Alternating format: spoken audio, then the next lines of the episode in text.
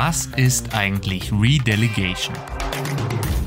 Hallo, mein Name ist Luis und heute wollen wir uns in unserer Crypto Basics Serie einmal mit dem Begriff Redelegation auseinandersetzen. Viel Spaß mit der Folge.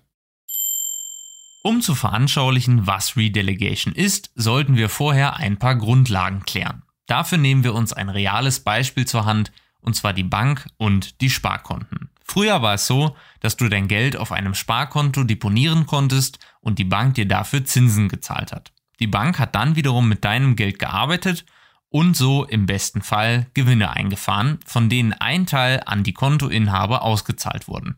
Das ist auch heute noch so und passiert zum Beispiel dann, wenn eine Bank Kredite an andere Kunden ausgibt. Wichtig für unser Beispiel ist hier vor allem eines. Du konntest damals Geld dadurch verdienen, dass du deine Ersparnisse einfach auf einem Sparbuch bei der Bank hast liegen lassen und dein Vermögen konnte so von alleine wachsen. In unserer heutigen Zeit bekommst du kaum noch Zinsen, wenn dein Geld bei der Bank auf einem Sparbuch liegt. Zieht man zudem noch die jährliche Inflation mit in Betracht, dann schrumpft dein Vermögen Jahr für Jahr bei der Bank, da die Zinsen weder die Kontoführungsgebühren noch den mit der Inflation einhergehenden Kaufkraftverlust ausgleichen können. Dies ist einer der Gründe, warum der Kryptomarkt für immer mehr Investoren eine Option wird. Denn hier sind Zinsen von 10 bis 30 Prozent keine Seltenheit. Und damit kommen wir auch schon zum ersten Begriff, den du kennen solltest. Delegation. Per Definition bedeutet Delegation oder auch Delegation die Übertragung von Kompetenz und Verantwortung auf andere. Im Kryptobereich spricht man bei Delegation davon, dass du Kryptowährungen an andere überträgst und diese dann damit arbeiten. Arbeiten heißt in diesem Fall, dass ein Staking-Provider mit deinen Kryptowährungen das jeweilige Blockchain-Netzwerk absichert.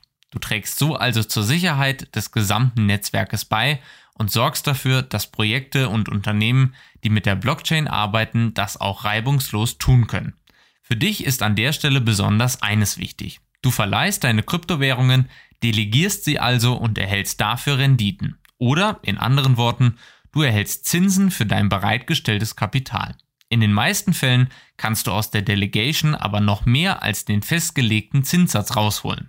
Dank der Redelegation. Bei der Redelegation nimmst du immer wieder deine Zinsgewinne und investierst diese direkt wieder. Dadurch steigt die Menge deines bereitgestellten Kapitals dauerhaft und deine Renditen wachsen ebenso. Stichwort Zinseszins. Um zu veranschaulichen, wie genau das funktioniert, hier ein Beispiel. Jemand möchte 10.000 Euro in Krypto anlegen und seine Assets dann bereitstellen, um Belohnungen damit zu verdienen. Hier ist es vor allem wichtig zu wissen, dass das Ganze nur mit Kryptowährungen geht, die auf einer Proof-of-Stake-Blockchain basieren. Wer also beispielsweise Bitcoin delegaten möchte, der wird scheitern, außer es handelt sich um Wrapped Bitcoin. Aber das ist eine andere Geschichte. Zu den delegierbaren Kryptowährungen zählen hingegen unter anderem Ethereum, eGold oder Cardano.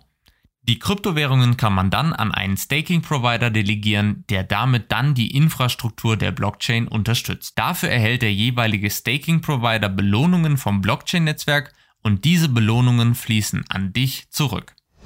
Die so erzielte Rendite kann dann entweder realisiert werden, indem man die Kryptoassets aus der Delegation zieht und zusammen mit den Kryptowährungen verkauft, oder man belässt alles wie es ist und fährt einfach kontinuierlich weiter Rendite ein. Es gibt aber auch noch einen dritten Weg und das ist die Redelegation, also die Redelegation. Bei der Redelegation reinvestiert man die Gewinne aus der Delegation, wodurch das eingesetzte Kapital dauerhaft steigt. So wachsen die Renditen und der Investor profitiert vom Zinseszinseffekt. Dadurch sind langfristig deutlich höhere Renditen erreichbar als ohne Redelegation. Und für all diejenigen, die das Ganze gerne mal am Beispiel von eGold visualisiert hätten, noch ein kleiner Tipp. Auf unserer Website könnt ihr euch die Summen in unserem Kalkulator einfach mal durchrechnen. Einfach den Betrag eingeben und schon werden euch eure Rendite, eure Rendite mit Redelegation und der kumulierte Wert nach einem Jahr angezeigt. Außerdem wird, je nachdem welchen Wert ihr zu Beginn eingegeben habt, auch direkt angezeigt, wann der ideale Zeitpunkt fürs Redelegieren ist. Also, falls ihr Lust habt, das mal auszuprobieren, dann geht einfach auf istari.vision slash egold-staking. Wenn dir diese Folge gefallen hat, dann hör auch gerne nächstes Mal wieder rein. In unserer Basic-Serie erklären wir jede Woche die wichtigsten Begriffe zum Thema Blockchain, Krypto und DeFi, damit du dich besser in der Kryptowelt zurechtfindest. Hast du eine bestimmte Frage, Lob oder Feedback zu unserem Podcast, dann schreib uns gerne an hello at istari.vision oder besuche uns auf Twitter, Telegram und Facebook. Bis dahin, alles Gute und Happy Staking, euer Luis.